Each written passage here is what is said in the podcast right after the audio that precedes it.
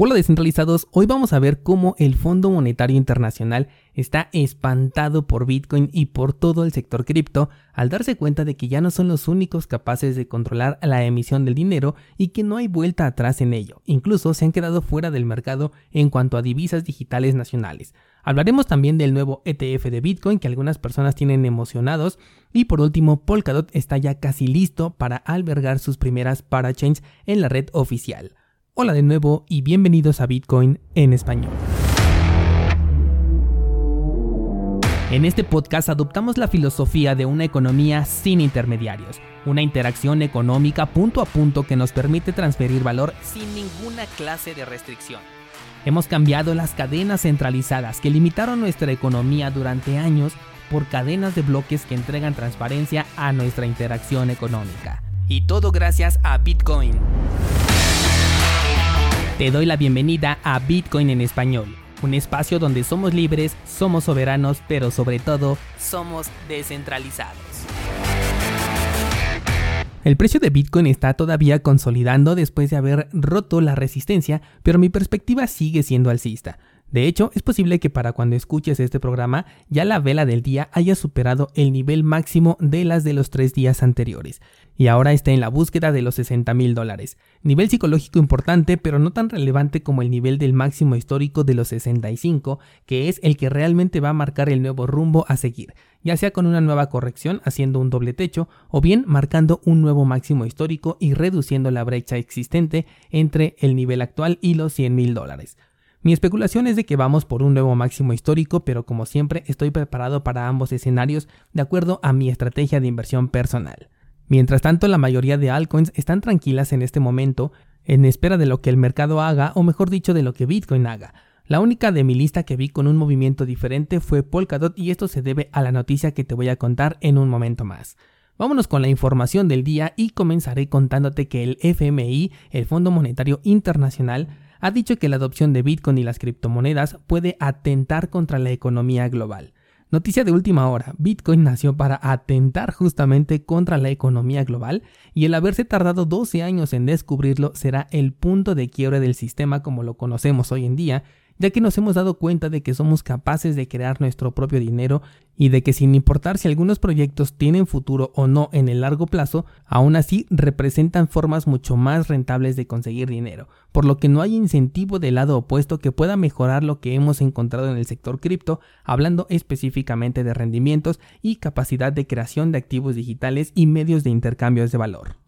Criptoización es el término con el que el Fondo Monetario Internacional ha bautizado a los intentos por adoptar a Bitcoin refiriéndose específicamente a los eventos de El Salvador, en donde Bitcoin ya es una moneda de curso legal. Dice el FMI que son atajos poco recomendables y que conllevan riesgos significativos, y la verdad no puedo estar más de acuerdo con el FMI en esta ocasión. Y es que es cierto, el poder que ahora tenemos en nuestras manos nos permite prescindir de un intermediario o bien elegir al intermediario de nuestra preferencia, porque incluso siendo conscientes de que la gran mayoría de altcoins no son realmente descentralizadas o que nacieron dando preferencia a empresarios, desarrolladores e inversionistas, somos capaces de elegir un proyecto de este tipo o bien quedarnos en el sistema de siempre que poco beneficio nos ha dado, pero lo nuevo es que tenemos el poder de elegir. Es por eso que estoy de acuerdo en que conlleva riesgos significativos, porque el mensaje no está siendo dirigido hacia nosotros, sino para los gobiernos y reguladores que están viendo cómo pierden el poder más grande del que habían gozado durante todas estas décadas. Imagínense que un país de abajo hacia arriba, es decir, desde la gente, decidiera dejar de utilizar la moneda oficial y comenzar a utilizar una propia, una criptomoneda creada por ellos el gobierno simplemente se quedaría completamente desarmado. No podrían ni siquiera financiar una guerra porque la moneda nacional nadie la querría, o bien tendrían que hacerlo en otra divisa como por ejemplo el dólar. Pero esta clase de evento podría tener réplicas en cualquier país poniendo contra las cuerdas a cualquier gobierno. Venezuela y Argentina son potenciales candidatos a hacer esto porque ahora el poder de decisión ya no está en los gobiernos, sino está en nosotros, en la gente. Y eso es a lo que se refiere en este caso el Fondo Monetario Internacional como riesgo potencial. También dijo que los países que adopten oficialmente a Bitcoin u otros criptoactivos como monedas de curso legal podrían estar comprometiendo seriamente los esfuerzos de sus bancos centrales, especialmente en cuanto al establecimiento de políticas monetarias, dificultando la liquidez y desestabilizando la economía. Esto lo he dicho textualmente. De nuevo estamos ante un mensaje que no es dirigido a nosotros, pues como usuarios finales son prácticamente nulos los beneficios que hemos obtenido de las políticas monetarias de cada país, en donde tenemos monedas inflacionarias y manipulación directa del suministro total del dinero para impulsar a los privilegiados.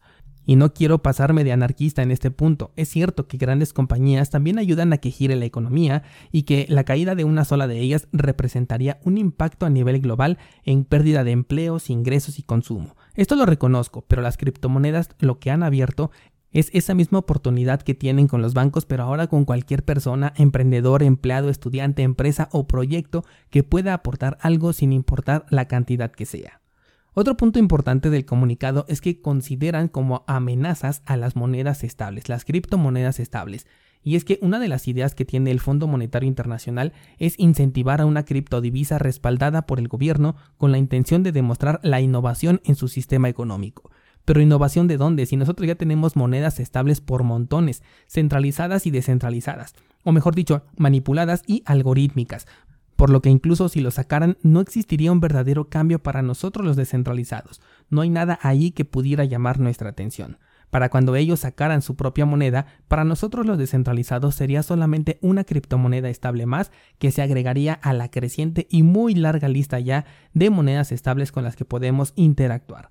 Pero aquí hay algo que quiero destacar y es que al llamarlas amenazas, en primera es porque consideran todo lo que te acabo de comentar como una realidad y en segunda no se van a quedar con los brazos cruzados.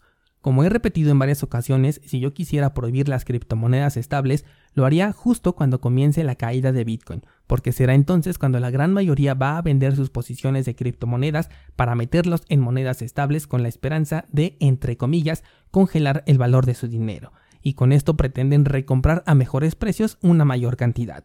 Si en ese momento decidieran tomar acción, podrían cancelar por lo menos las dos principales monedas estables, que son Tether y USDC. De hecho, son las que fueron mencionadas por el Fondo Monetario Internacional en este comunicado.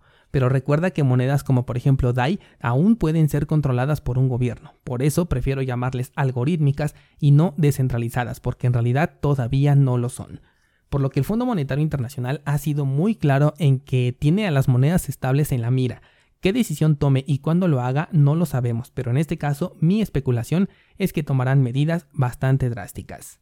Cambiando de tema, vamos a hablar ahora del el ETF australiano de Beta Shares, el cual está a muy poco de ser lanzado como un fondo indexado de exposición a criptomonedas.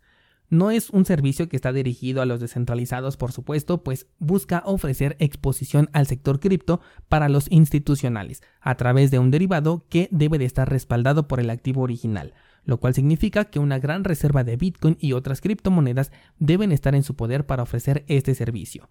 Lo interesante es que recordemos que en 2017 también tuvimos un ETF de Bitcoin y eso provocó una caída en el precio. De hecho fue donde comenzó la corrección más fuerte por lo que algunos especuladores apuntan a que la noticia podría hacer subir el precio y otros dicen que lo puede desplomar. Personalmente me gusta recordar que Bitcoin llegó a 20.000 sin la ayuda de ninguna empresa y sin ETF. La llegada a los 65 ya fue un tanto diferente porque ahí sí ya hubo intervención institucional. Hablamos de Tesla, de PayPal y de MicroStrategy principalmente. Además considero que esta lista seguirá creciendo por lo que las condiciones ya no se van a repetir como lo hicieron en el 2017. Pero como bien sabemos, todos los movimientos de estas empresas se hicieron en un mercado OTC, por lo que la llegada a los 65 también es el resultado del dinero de los minoristas y alguna que otra ballena de mediano peso como siempre han existido. Por lo que le presto la verdad muy poca atención al ETF realmente. Como siempre he dicho, si el precio sube simplemente surfeo la ola y si el precio baja pues aprovecho para acumular una mayor cantidad. Opera como los profesionales, recuerda que si ellos están acumulando grandes cantidades es porque nosotros se lo estamos permitiendo. Estamos en un sector donde competimos mano a mano con los inversionistas más grandes, por lo que no podemos pretender ganarles en nuestro propio juego sin una ambición más allá del mediano plazo. Por último, déjame contarte que Polkadot ya tiene oficialmente listas sus parachains. Estos servicios de interconexión entre redes que se pueden rentar para que los desarrolladores puedan alojar un servicio durante un periodo determinado de tiempo y que son la pieza clave de este proyecto. Bueno, pues ya están a nada de ser lanzados y de hecho se espera que la subasta se realice en noviembre. Esto de la subasta es porque solamente hay un cierto número de parachains que se abren y mediante un proceso de participación abierta y con un elemento aleatorio de finalización de la subasta para evitar las jugadas de último momento es como se elige al ganador de estos espacios rentados. En la red de Kusama, por ejemplo, que es la red de pruebas de Polkadot, ya existen desarrollos operando. El proyecto de Moon River fue uno de los ganadores de la subasta que se realizó en la red de Kusama y hasta ahora no he sabido de ningún problema. Se espera que las parachains en Polkadot no superen al 75% de desarrollos que están en Kusama y se dice también que aunque ya fueron puestas a prueba de manera intensiva, todavía pueden existir problemas no descubiertos, por lo que se les recomienda ser prudentes con estos lanzamientos. En la charla de Clubhouse de la semana pasada tocamos justo el tema de Polkadot y sus parachains. Hicimos mención de la complejidad que han tenido todos los proyectos para ser sostenibles en su propia red. Por ejemplo, podríamos hablar desde el mismísimo Ethereum, Solana, BitChain, Polkadot incluso, IOTA, entre muchas otras que han tenido diversos problemas con su propia red. Y si esto todavía no se ha podido solucionar por completo, ¿cómo es que un proyecto como en este caso Polkadot ya piensa en interconexiones con diferentes algoritmos y proyectos? Sin duda es visionario, no estoy minimizando esto, y sea cual sea el resultado, será clave para los desarrollos futuros. Pero sí hay que proceder con mucha precaución, sobre todo porque hemos visto la forma de trabajar de la gente detrás de Polkadot, por lo que no me sorprendería que un error provocara pérdidas considerables. Recordando que algunos fondos en Polkadot quedaron bloqueados para siempre por un error en sus inicios y que estaremos ante un proyecto de doble centralización. Por un lado, la centralización del desarrollo que se haga en la parachain, porque como bien sabemos no se nace de manera descentralizada desde un principio, y por el otro lado, la centralización de Polkadot. Por último, quiero recordarte que la centralización no es una limitante para las ganancias y que cientos de proyectos han dado muy buenos rendimientos siendo centralizados. Por ejemplo, Axie Infinity o BNB. Simplemente hay que ser conscientes de dónde estamos participando y asumir los riesgos. Te recuerdo que nuestro pool oficial de Cardano está operando con el ticker 7PL. Nuestro porcentaje de probabilidad de agarrar un bloque está creciendo gracias a tu participación y en cuanto tengamos un bloque vamos a rifar un token NFT en la red de Cardano. Así que si tienes tokens ADA y los quieres poner a trabajar, considera nuestro pool. Te dejo la información en las notas de este programa, así como un video que te muestra cómo delegar. Ahora sí, abro el debate para el día de hoy preguntándote qué opinas del comunicado que hizo el Fondo Monetario Internacional. ¿Qué futuro crees que tengan las criptomonedas estables y qué consecuencias pagarán aquellos que se queden con su dinero respaldado ahí? Enlace a mi Instagram en las notas de este programa para que me hagas llegar tu comentario o bien compártelo con toda la comunidad entrando a nuestro grupo de Discord y mañana seguimos platicando.